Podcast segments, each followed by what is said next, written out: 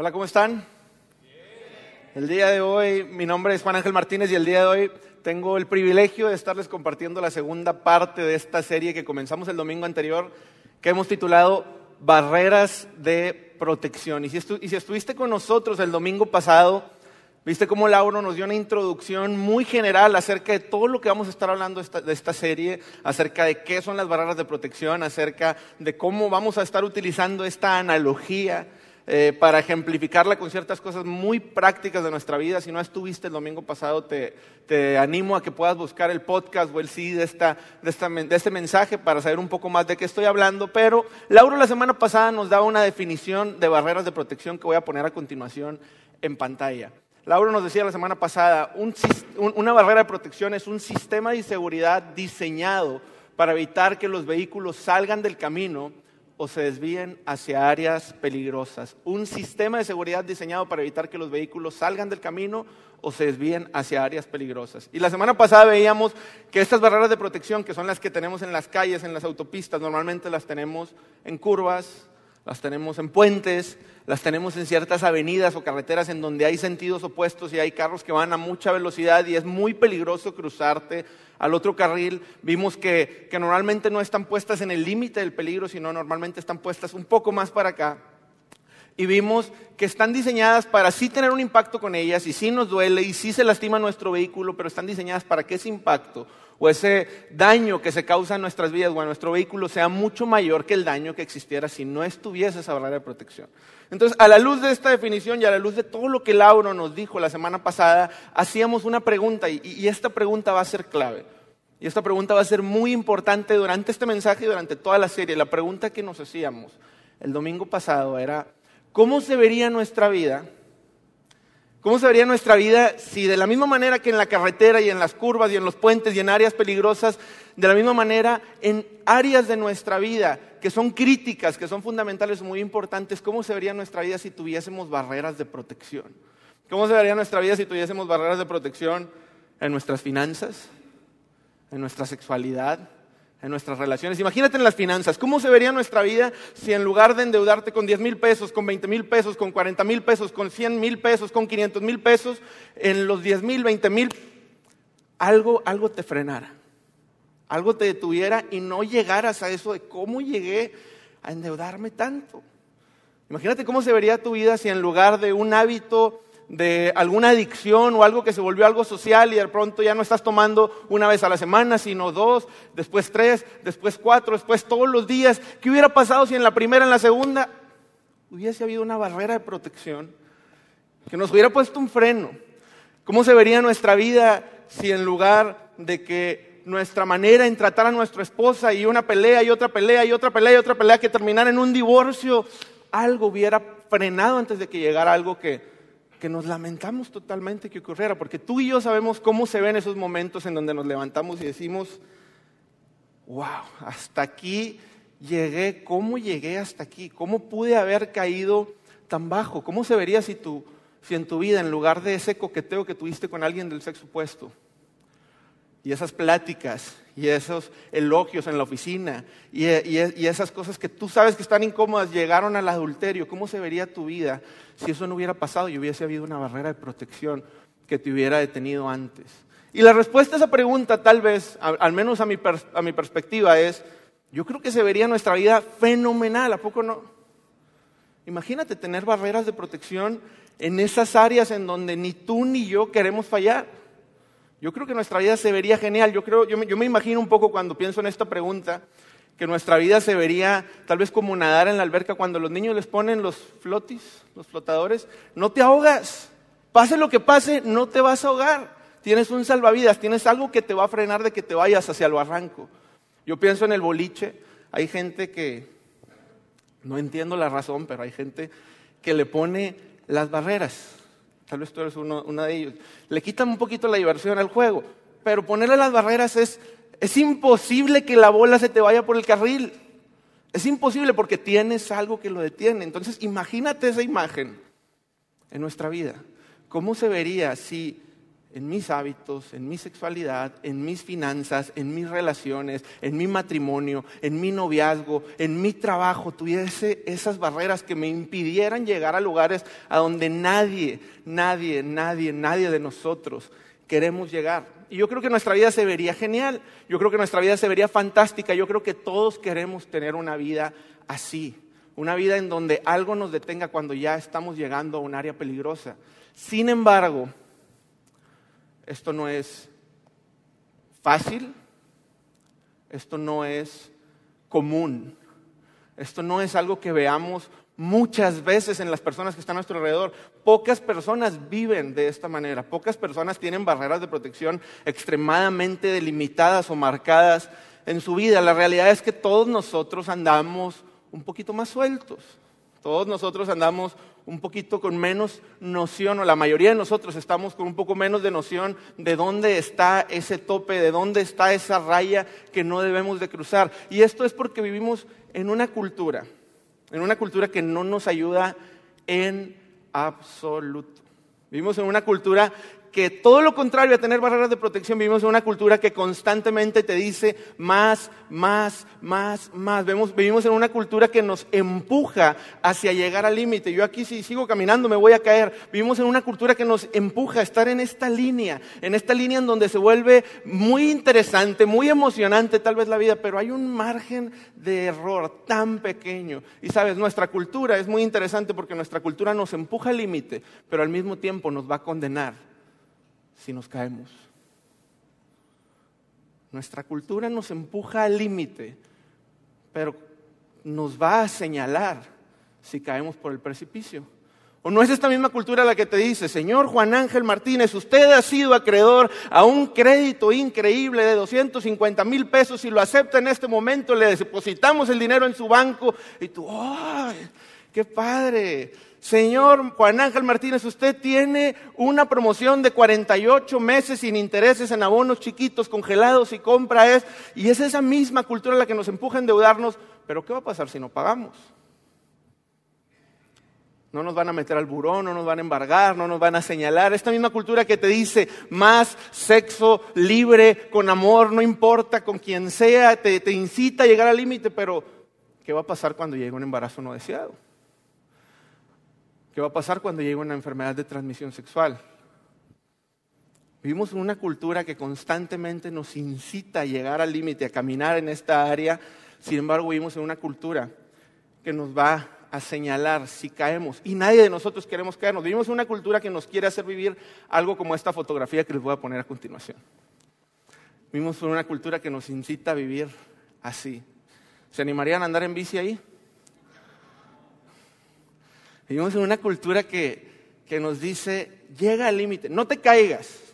Ah, pues sí que fácil, ¿verdad? No te caigas, pero llega al límite. Y sabes, nos gusta, nos gusta este estilo de vida. A la mayoría de nosotros, tal vez. E incluso no importa si eres o no eres seguidor de Jesús, cristiano católico, si crees en la Biblia o no crees en la Biblia, aún así muchos de nosotros vivimos de esta manera. Incluso algunos de nosotros hacemos esta pregunta que es tan, tan connotada y normalmente se la hacemos a gente dentro del liderazgo de una iglesia o gente que creemos que tiene un camino un poco más recorrido de fe que el nuestro. Le preguntamos, oye, ¿es pecado hacer esto? ¿Es pecado hacer esto otro? ¿Qué dice la Biblia acerca de esto? ¿Qué dice la Biblia acerca de aquello? ¿Me voy a ir al infierno si hago esto? Y sabes, esta serie de lo último que va a hablar es de qué es pecado y qué no es pecado.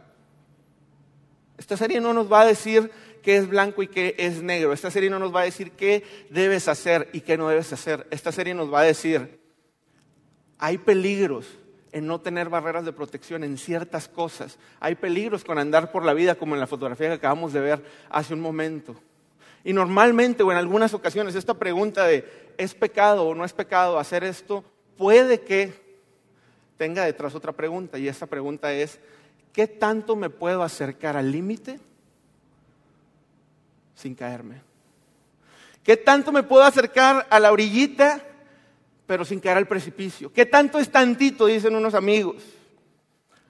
¿Qué tanto puedo acercarme al pecado, pero sin cometer El pecado, porque a todos nosotros nos gusta esto de yo no quiero fallar, yo no quiero caerme, a nadie nos gusta caernos, a nadie nos gusta el dolor que causa caerte, pero ¿qué pasa si me acerco un poquito hacia el límite? ¿Hasta dónde puedo llegar? ¿Hasta dónde sí? ¿Hasta dónde no? Y de esto vamos a estar hablando continuamente durante esta serie, de hasta dónde es sabio o no es sabio llegar. Y esto lo vamos a hacer a la luz de una nueva definición que le hemos dado a las barreras de protección más aterrizada a nuestra vida personal y la vamos a poner a continuación en pantalla. Un estándar personal de comportamiento que advierte a nuestra conciencia. Un estándar personal de comportamiento. ¿Cómo se vería nuestra vida si en lugar de vivir al límite, muy peligroso de caernos, con muy poco margen de error, cómo se vería nuestra vida si tuviéramos barreras de protección en nuestra conciencia que se levantaran y nos detuvieran, nos detuvieran, nos detuvieran cada vez que estuviésemos cruzando a lugares a donde nadie de nosotros queremos llegar? Un estándar personal de comportamiento que advierte a nuestra conciencia. Y el día de hoy vamos a hablar alrededor de un tema que nos compete a todos. El día de hoy vamos a hablar de un tema que seas un joven, un adolescente, un adulto, alguien de, más edad, que seas alguien que cree en Dios o no cree en Dios, que es de alguna religión o no es de ninguna religión, seas como seas, este tema nos es relevante. El día de hoy vamos a hablar de barreras de protección dentro del contexto de las amistades. ¿Qué onda con los amigos? ¿Qué onda con la sabiduría y las barreras de protección dentro del contexto de los amigos? Y sabes, este tema en ocasiones puede llegar a parecer tan obvio, pero el día de hoy vamos a ver la implicación, la fuerza, la, gravedad y el peso verdadero que verdaderamente tiene este tema. Y sabes, ¿cuántos papás hay aquí? ¿Van a levantar su mano? Bastantitos. Si tú eres papá, si tú eres mamá, sabes lo que te importa este tema. ¿Sabes lo que te importa esta onda de que no se junte con Panchitos de la cuadra mi hijo porque es bien mendigo ese niño? ¿Sabes que te preocupa con quién andan tus hijos? Y sabes, este mensaje no es para padres e hijos solamente, este mensaje no es para adolescentes, este mensaje, como dije ahorita, es para todos nosotros. Pero a los padres de familia les queda muy claro este, este tema, el peso de este tema y la realidad que conlleva el hecho de que los amigos son importantes. Y ahora, la amistad es algo increíble, sin lugar a dudas. La amistad no es algo nada malo, la amistad es buenísima. De hecho, la Biblia habla cosas increíbles de la amistad. Hay un texto que me encanta a mí que dice que un amigo es mejor que un hermano incluso en épocas difíciles. La amistad es algo muy padre y sé que a todos nosotros nos encanta estar alrededor de nuestros amigos. Sin embargo, eso que hace que la amistad sea tan padre eso que hace que la amistad sea tan increíble, a veces es lo que hace que la amistad sea tan peligrosa. Uy, nunca nos habían dicho tal vez la palabra amistad, peligroso, o tal vez ya conforme vamos creciendo la vamos perdiendo un poquito de vista. Eso que hace la amistad tan increíble es lo mismo que hace que la amistad sea tan peligrosa. ¿Y qué hace la amistad tan increíble? La amistad es tan increíble porque tú con tus amigos, tú puedes ser como tú eres. Tú no tienes que pretender, tú bajas tus defensas, tú eres tal cual eres. Hay aceptación, hay una increíble aceptación que te hace estar relajado, que te gusta estar con esas personas. A veces hasta nos gusta estar más con nuestros amigos que con nuestra familia, porque nuestros amigos no nos juzgan, no nos critican, porque nuestros amigos son aquellos con los que podemos ser como eres. Sin embargo, tal vez nunca lo habíamos escuchado de esta manera, pero hay un principio muy importante y muy interesante aquí. Sí hay una aceptación, la aceptación te hace pasártela increíble con tus amigos, pero la aceptación lleva a la influencia. La aceptación lleva a la influencia. ¿Qué significa esto de que la aceptación lleva a la influencia? Lo voy a reescribir o decir de otra manera. No hay un contexto en donde tú o yo seamos más influenciables que alrededor de nuestros amigos. No hay un lugar, un contexto, un entorno en donde tú y yo seamos más influenciables que alrededor de nuestros amigos. Para bien y para mal. ¿A poco no me vas a dejar mentir que a la mayoría de restaurantes que vamos es porque algún amigo te dijo que era buenísimo o a los restaurantes a los que no vamos es porque tus amigos te, dijeran, te dijeron que era malísimo? Vemos películas porque nuestros amigos nos las recomiendan, compramos libros porque nuestros amigos nos las recomiendan. Imagínate este ejercicio, imagínate que yo fuera un vendedor de seguros y no me conoces y te topo en alguna reunión y te digo, te quiero vender el mejor seguro de vida del mundo y te intento convencer, tal vez lo voy a lograr si mis técnicas de venta son buenísimas. Pero ¿cuáles son mis probabilidades de eso contra la compañía de la competencia si el mejor amigo de esa persona se le empieza a recomendar? ¿Quién tiene más proporciones o quién tiene más probabilidades de tener éxito? ¿A poco no son tus amigos los que te dicen, este celular, ni siquiera te están intentando convencer, nada más te lo están presumiendo y te están diciendo, qué increíble es ese celular, y de pronto tú dices, necesito el iPhone 7. ¿No? O no, es cuando llegas a casa de tus amigos y ves que tienen el nuevo Weber o el nuevo huevo verde este, para hacer carnes asadas increíbles y tú dices, sí, necesito ese asador. O, o a poco no me dejarán mentir, ¿con quién te fumaste tu primer cigarro? ¿Solo? ¿Con alguien que te caía bien mal? ¿O con tus amigos? ¿Con quién tomaste tu primer cerveza? Y esto aplica para bien y para mal. Nosotros, dentro de la práctica de los bautismos aquí en Vidaín, acostumbramos a poner un video y contar la historia de la, de la, persona, la historia de fe, de cómo conoció a Jesús. Son historias increíbles, pero te sorprenderías de ver cuántas historias y cuántas historias y cuántas historias incluyen este factor en común. Un amigo me dijo, un amigo me invitó, un amigo me mostró cómo debía vivir mi matrimonio, un amigo me impactó con su ejemplo, un amigo, un amigo, un amigo, porque la aceptación lleva a la influencia y no va a haber contexto ni entorno más influenciable para nuestras vidas que nuestros amigos. Y esto lo hace que las amistades sean tan padres, sean tan buenas, sean tan increíbles, pero también hace que las amistades sean tan, pero tan, tan peligrosas. Sabes, yo recuerdo y por eso decía ahorita el tema de, de, los padres de familia. Yo recuerdo que mi mamá no le caía muy bien que, que me juntara con los niños de la cuadra. La mayoría de ellos eran mayores que yo. Yo tenía 8, 9, 10 años, ellos tenían 12, 13, 14, 15. Mi mamá decía que me iban a malinfluenciar, la verdad es que yo los malinfluenciaba más a ellos. Y recuerdo que en una ocasión ellos dijeron, oye, vamos a este lugar nuevo, había maquinitas y una mesa de billar y Normalmente nos movíamos a dos, tres cuadras a la redonda, pero este lugar estaba como a 12 cuadras. Uy, estaba más lejos y yo estaba chiquito y ellos ya podían caminar esas distancias, yo no. Entonces mis amigos súper responsables, aunque ustedes no lo crean, dijeron, Juanito, tú vas, pero si pides permiso. Ya sabían cómo los iba a poner mi mamá tal vez. Tú vas, pero si pides permiso. Entonces yo dije, ay, caray, ni de chiste me van a dar permiso. Entonces, lo que yo hice fue meterme en mi casa, silenciosamente, sin que nadie se diera cuenta, conté Mississippi 1, Mississippi 2 hasta 150 mil, y salí. Y me dijeron, oye, ¿qué te digo tu mamá? Que claro que puedo ir. Y, y, ya nos fuimos, estuvimos ahí un rato para cuando me quise dar cuenta, habían pasado dos horas y me estaba buscando el FBI, la policía, Locatel, todo el mundo quería saber dónde estaba y mi mamá cuando me encontró ese lugar me sacó de las patillas del cabello. No hay tortura china ni israelí ni más dolorosa que te jalen de las patillas del cabello. Y eso es porque a, los padres de familia les queda muy claro este principio. Les queda muy claro que las amistades tienen el poder de influenciar la calidad y el destino de nuestras vidas. Las amistades nuestros amigos influencian, perdón, la dirección y la calidad de nuestras vidas. Ahora te pregunto, tú como adulto, ¿qué tan claro tienes este tema? Y sabes, para esto la Biblia nos refuerza muchísimo este principio y lo, y lo vemos a través de, del rey Salomón. El rey Salomón, lo hemos platicado en ocasiones aquí, fue un hombre que la Biblia describe como el hombre más sabio en la tierra y el rey Salomón nos deja este principio escrito en la Biblia de una manera tan práctica y tan entendible. Proverbios 13, versículo 20, dice esto que vamos a ver a continuación. Proverbios 13, 20 dice, camina con sabios y te harás sabio.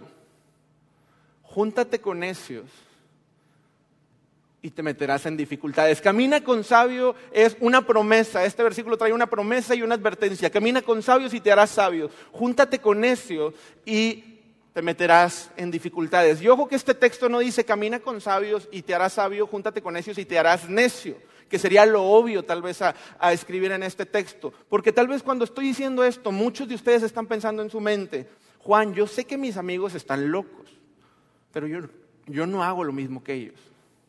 Yo sé que mis amigos están medio trastornadillos, pero yo me porto bien. Yo no soy como ellos, yo no creo lo que ellos, yo no hago lo que ellos. Sin embargo, Salomón nos dice, te creo, tienes razón, muy probablemente tienes razón, sin embargo eso no nos salva de este principio. Y un principio es, es, algo como si fuese una ley. Yo puedo decir, yo no creo en la ley de gravedad, yo no creo en la ley de gravedad, yo no creo en la ley de gravedad, pero si este pie avanza más para allá, me voy a caer. Y este principio tarde o temprano nos alcanza. Camina con sabios y te harás sabio, júntate con necios y te meterás en dificultades, aun y cuando tú no seas como ellos aun y cuando tú no pienses como ellos, y aun y cuando tú no hagas lo que hacen ellos, el simple hecho de estar alrededor de gente que es necia, y la Biblia nos describía la palabra necio, el domingo pasado lo veíamos, necio es alguien que vive sin cuidado, Necio es alguien que vive sin pensar la consecuencia. Sabio es alguien que vive y que entiende que la vida está interconectada y que lo que hacemos afecta el mañana. Necio es alguien que dice X, YOLO, no pasa nada. Vente, compadre, vamos a, la fiesta y vamos allá y vamos acá y vamos a esa carne asada con gente que tú sabes que no debes de ir y vamos a este antro aún y cuando sé que tengo novia, esposa, estoy comprometido estoy casado. Vamos, al cabo no va a pasar nada, al cabo nos vamos a portar bien. Esa persona no es sabia. Y sabes, para entender un poquito más a qué me estoy refiriendo y para dejarlo más en contexto práctico, tal vez de nuestra etapa de vida, te voy a compartir cinco barreras de protección que, pueden ser muy útiles para nosotros aplicar. Y sabes, mientras las voy a estar compartiendo contigo, tal vez dentro de tu mente pueda empezar a levantarse este pensamiento de, ay caray Juan, eso no suena muy compasivo. Eso no suena como ser luz. La Biblia dice que, debemos de ser luz. Jesús andaba con, con, prostitutas, con ladrones, con cobradores de impuestos. Entonces, ¿qué, Juan? Me voy a juntar con pura gente de la iglesia y sabes, te voy a pedir un pequeño, pequeño favor. Lo único que te voy a pedir es que por, estos cinco o seis minutos que vamos a ver estas barreras de protección, dejemos esta preocupación que es súper legítima y es verdadera, la dejemos a un lado y vamos a regresar a ella al terminar el mensaje. Vamos a regresar y la vamos a abordar, pero por estos cinco o seis minutos te voy a pedir que intentemos ver estas barreras de protección desde un punto de vista sin e, ese criterio, sin ese juicio y también que podamos ver estos cinco barreras de protección desde un punto de vista personal. Olvídate de tus hijos mientras voy a decir, olvídate de tu amigo, de tu esposa, de la persona que le quieres dar un codazo, intenta verlo a la luz de tu persona. Y el primer ejemplo que quiero dar de cuándo deberíamos de, tener una barrera de protección es este. Deberías tener barreras de protección cuando tu grupo se encuentra yendo en una dirección totalmente contraria a la que tú estás yendo cuando tu grupo se encuentra yendo a una dirección totalmente contraria a lo que tú estás yendo. ¿Qué significa esto? Tú sabes cómo quieres tener tu relación con Dios. Tú sabes cómo quieres que sea tu matrimonio. Tú, quieres, tú sabes cómo quieres que sea tu familia. Tú sabes cómo quieres que sea tu ética laboral. Y sabes y entiendes que la manera en la que tus amigos quieren que sean estas cosas que acabo de mencionar es total, total, totalmente opuesta. Y tú dices, Juan, pero son mis amigos, pero me caen bien, los conozco desde la secundaria, no pasa nada. Si tú sabes que la manera y el destino y las metas y la, misión y la visión que tú tienes de tu vida es muy distinta, es muy contraria a la que la gente con la que te rodeas tiene, peligro, peligro, peligro, conciencia, barreras de protección, algo que te detenga. Sabes, en una ocasión un amigo mío me dijo, Juan, acompáñame una carne asada, vamos a ir eh, con, otro amigo que conocía, que tenemos en común, acompáñame, vamos, no quiero ir solo porque va a haber gente que no conozco. Entonces a mí me llevaron así medio de la fuerza la carne asada y dije, ok, está bien, vamos. Estábamos ahí en la carne asada y el rancho al que fuimos era un contexto de muchos caballos. Era gente que se juntaba a montar, a hacer carne asada, a platicar, a andar a caballo, y todo parecía muy padre. Y mi amigo me empezó a decir, oye, es que me están invitando a comprarme un caballo. Y me encantaría comprarme un caballo, me encantaría montar y, una vez al mes, dos veces al mes relajarme, es que ya lo he hecho y es increíble. ¿Tú qué opinas, Juan? ¿Me lo compro o no me lo compro? Y venimos aquí, o yo vengo una vez al mes y, dije, bueno, pues si te gusta eso, si tienes el dinero, si tienes el tiempo, pues no suena nada mal. Entonces dijo, sí, sí, me late esto y el otro. Seguimos ahí estando en la, en la, plática y de pronto comencé a darme cuenta que una persona comenzó a celebrar y a contar una historia de adulterio. de una aventura que tenía con otra persona. De pronto dos personas comenzaron a hablar de este tipo de temas. De pronto tres personas comenzaron a hablar, no, sí, yo con esta persona y con esta chava y con esta señora. Y luego cuatro personas y luego cinco personas. Yo dije, ups, foco rojo. Sí, los caballos están bonitos, sí, el rancho está bonito, sí, la práctica no es mala, no es pecado estar con ellos, no es pecado estar con ellos. Pero estás con gente que tiene una visión de vida totalmente distinta a la que tú quieres. Y mi amigo me dijo, tienes razón, es peligroso. Segundo ejemplo de cuándo deberíamos de poner barreras de protección. Debiéramos de tener barreras de protección cuando te encuentras pretendiendo ser alguien que tú no eres realmente. ¿Qué significa esto? ¿Cómo se ve esto? Cuando tu esposa, cuando tu novio o tu novia, cuando tu mejor amigo o cuando tus padres te dicen, Juan, cuando estás con esas personas eres diferente. Cuando estás con esas personas como que te transformas. Cuando estás con esas personas no eres tú. Eso debería ser peligro, peligro, peligro, foco rojo, barrera de protección. No puedo ir más allá porque eso me va a llevar a un lugar a donde no queremos llegar. Punto número tres o ejemplo número tres de cómo, de cuándo deberíamos de tener una barrera de protección. Deberíamos tener barreras de protección cuando algo que nunca había sido una tentación para ti comienza a ser verdaderamente una opción. Cuando algo que tú siempre, toda tu vida, por 15, por 20, por 30, por 40 años, por 50 años, tú siempre ni siquiera habías hecho caso a ese tema porque no era una tentación para ti, comienza a ser verdaderamente una opción. Y no me refiero a cuando algo que no era una tentación para ti lo comienzas a hacer, porque eso ya sería que ya te caíste por el barranco. Me estoy yendo muchísimo antes, cuando algo que, que tú no tenías dentro del radar o dentro del mapa, de pronto comienza a ser una opción en tu mente, de pronto comienza a estar en tus conversaciones y aún no lo has hecho, pero comienza a ser algo que, ¿qué puede pasar? ¿En qué lío me puedo meter? Y esto es algo que debería de misma manera encender un foco en nuestra conciencia del tamaño de las lámparas de un estadio de fútbol, porque eso es un área de peligro en donde debemos de tener barreras de protección. No porque sea pecado o no sea pecado, sino porque no es sabio. Cuarto ejemplo de cuándo deberíamos de tener barreras de protección. Deberíamos de tener barreras de protección y esto es muy interesante y en mi contexto personal y en muchos de ustedes puede, puede estar presente. Cuando dices algo así como, voy a ir, pero yo me voy a portar bien. ¿Alguna vez les han dicho eso o han pensado eso? Voy a ir, pero yo no voy a hacer lo que ellos hacen. Cuando te invitan a un lugar donde tú sabes que van a hacer algo que tú no compartes, cuando te invitan a un lugar que tú sabes que no hay absolutamente nada para ti, pero aún así tú dices, no pasa nada, voy a ir porque me voy a portar bien. Ahora, ¿es pecado que vayas? Ejemplo, chavos, el antro. No voy a decir si es pecado o no es pecado, no me voy a meter en esa camisa de once varas, voy a ser político y la voy a dejar en gris. Pero, ¿hay algo para ti? ¿No hay algo para ti? No, Juan, es que yo voy a escuchar la música. No, Juan, es que yo no voy a hacer nada. Oye, tienes novia, tienes esposa, tienes esposo. Cuando tú dices, voy a ir, pero yo me voy a portar bien, no te, digo que es pecado, no te digo que te vas a ir al infierno, no te digo que tu vida se va a perder, pero es un foco rojo un lugar en donde poner barreras de protección. Y, de esos ejemplos hay muchísimos en diferentes contextos de vida. Como adultos hay pláticas, hay reuniones, hay, hay fiestas a las que nosotros sabemos, hay, hay, hay lugares. Oye, me invitó una persona del sexo opuesto de la oficina a echar un café. No vamos a hacer nada, vamos a tomar café. Yo voy a ir, pero no voy a hacer nada. Eso es un foco rojo. Barreras de protección, barreras de protección. Quinto y último ejemplo de dónde deberíamos de poner barreras de protección. Y estos son solo ejemplos. Hay muchísimos más que tú vas a tener una conversación con Dios y vas a decirle, Dios, ¿dónde debo situar estas barreras de protección? Y esta también es muy interesante.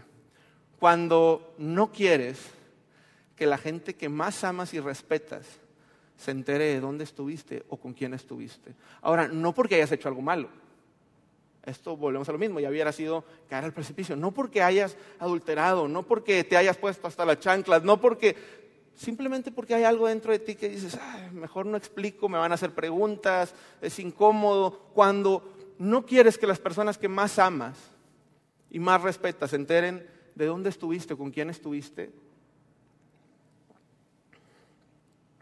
Debemos de encender una barrera de protección, debemos de encender una lámpara en nuestra conciencia que nos detenga de, de hacer esto. Ahora, sabes, la cultura te dice, no importa con quién estés, lo que importa es lo que hagas. No importa si estás en lugares donde no debes de estar, lo importante es lo que hagas y cómo te portes. Eso dice la cultura. Sin embargo, la sabiduría dice, sí importa en dónde estás y con quién estás.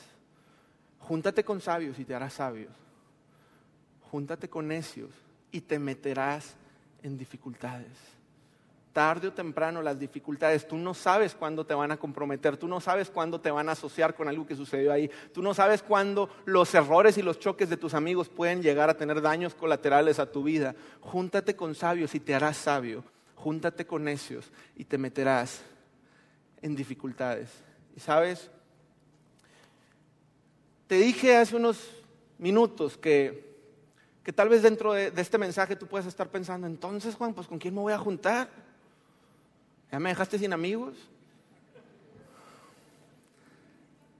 Y ahora hago dos paréntesis. Número uno, y no tiene que ser tu único grupo de amigos, pero uno es, por eso hacemos tanto énfasis en algo que para mí me fascina y es increíble en nuestras vidas, que hacemos tanto énfasis aquí en Vida con el tema de grupos de vida.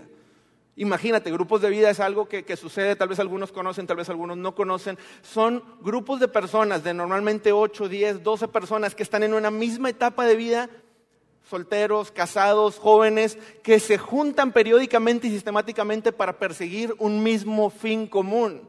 Y eso para mí, que yo soy líder de un grupo de vida, es genial y es fenomenal tener un grupo de amigos que tienen mis mismas dificultades, mis mismas tentaciones y que además de eso tiene la claridad de querer crecer en su relación con Dios, de querer crecer en su relación con otras personas y de querer crecer en influencia con los de afuera. Entonces, por eso es súper saludable tener un grupo, de amigos que tenga la misma visión que tú. Eso sería un consejo muy padre. Pero número dos, ¿qué pasa con todos nuestros amigos que son nuestros amigos y sabemos que van totalmente en dirección opuesta a lo que nosotros estamos persiguiendo y caminando?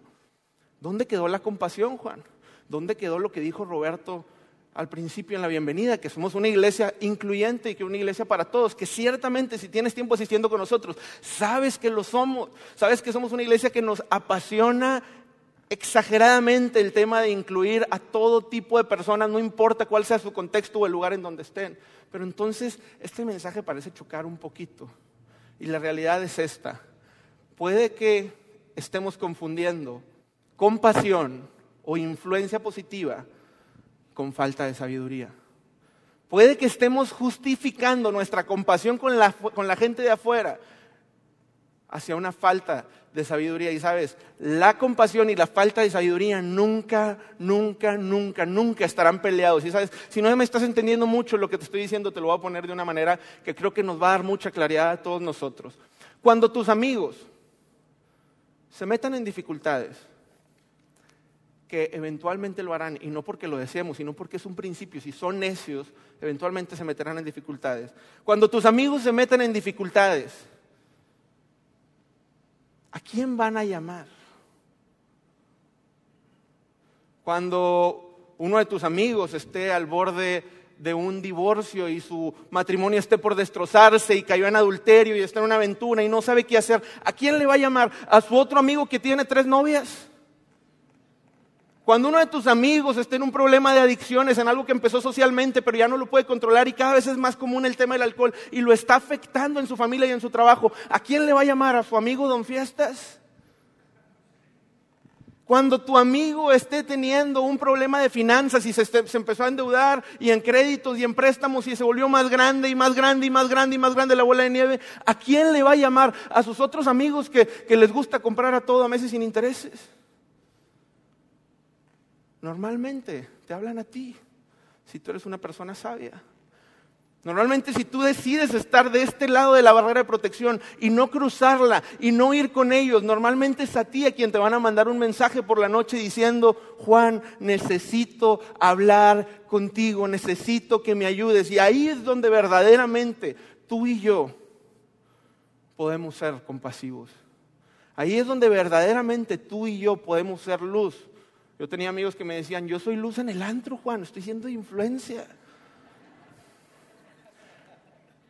Si tus amigos se meten en dificultades y tú estás con ellos, es muy probablemente que tú no vayas a poder hacer nada por ellos cuando ellos necesiten ayuda. Y esta idea lo, representa muy claramente. En ocasiones lo más compasivo que podemos hacer por nuestros amigos es no hacer lo mismo que ellos. Porque sus vidas, si sus vidas terminan en un choque, al menos tú podrás ayudarlos.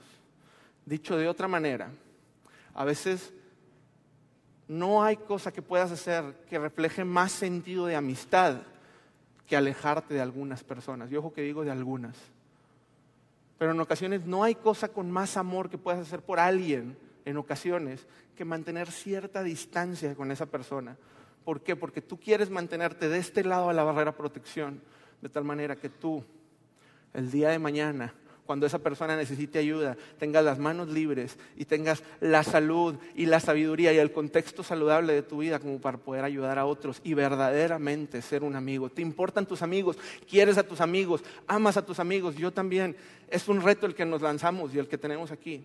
Te comparto personalmente estos cinco ejemplos de barreras de protección que veíamos hace un momento. Yo en lo personal, Juan Ángel, yo, en ocasiones los he vivido al pie de la letra y me ha ido increíblemente bien. Pero también he tenido temporadas en donde los he pasado por alto. Y eso te priva de poder ser de influencia. Y eso te limita de poder ayudar a otros. Y eso te limita de poder ser luz y sal verdaderamente con esas personas que, que desean que alguien les comparta de la sabiduría y del amor de Dios. Así que yo no sé cuál sea tu caso. Yo no sé si a veces tal vez nosotros podemos ser ese amigo necio, en ocasiones yo lo soy, yo no sé si tu caso es que está siendo esa persona que dice, yo no soy como ellos, pero ahí estoy con ellos y ya estoy entendiendo que eso me puede meter en problemas. Pero el día de hoy, la intención de este mensaje es que nos llevemos un reto de ir a nuestras casas y tener esta conversación con Dios. Si tú ahora sabes de lo que estoy hablando, si no, simplemente es platicar con Dios y decir, a ver Dios, dijeron esto en la iglesia, poner barreras de protección, poner límites, tener estos sistemas de, seguridad que levanten en nuestra conciencia alertas para poder detenernos o frenarnos. Dijeron esto en la iglesia, ¿dónde pongo mis barreras de protección en cuanto a mis relaciones, Dios? ¿Dónde pongo mis barreras de protección en cuanto a mis amistades? Dios, porque entiendo que la calidad de las amistades que tengo, la calidad de las relaciones que tenga va a determinar la calidad y el rumbo de mi vida. Así que, habiendo dicho esto, hagamos este reto, llevémonos a nuestra casa y digamos, Dios, ayúdame a tener amistades saludables, ayúdame a poder tener barreras de protección claras lo suficiente como para poder yo ser luz e influencia a otros. Y te voy a pedir que podamos orar todos juntos para pedirle a Dios que nos ayude con esto. Padre Celestial, te damos muchas gracias el día de hoy, Señor. Tú nos tienes aquí con un propósito, con una, con una función clara, Señor, que es querer hablar a nuestra vida, Señor, y decirnos que tenemos que vivir como sabios, Señor, y tener ciertos límites o barreras de protección en áreas que pueden ser cruciales. Hay tanto en juego en esto, Dios. Nuestra familia, nuestro futuro, nuestros hijos actuales, nuestros hijos futuros, Dios. Nuestro matrimonio, nuestro trabajo, nuestra relación contigo, Dios. Hay algo tan fuerte en juego en el tema de con quién caminamos y hacemos nuestra vida, Dios. Danos la sabiduría Danos la intencionalidad como para poner barreras de protección que verdaderamente nos guarden y nos cuiden para poder tener esa vida abundante, esa vida feliz, esa vida gozosa que tú quieres que tengamos, Señor. En tu santo nombre, Jesús, te pido por cada uno de los que estamos aquí, Señor, y porque nos permite ser sal, luz e influencia con la gente de afuera a través de tener sabiduría en nuestras barreras de protección en las amistades, Señor. En tu santo nombre, Jesús. Amén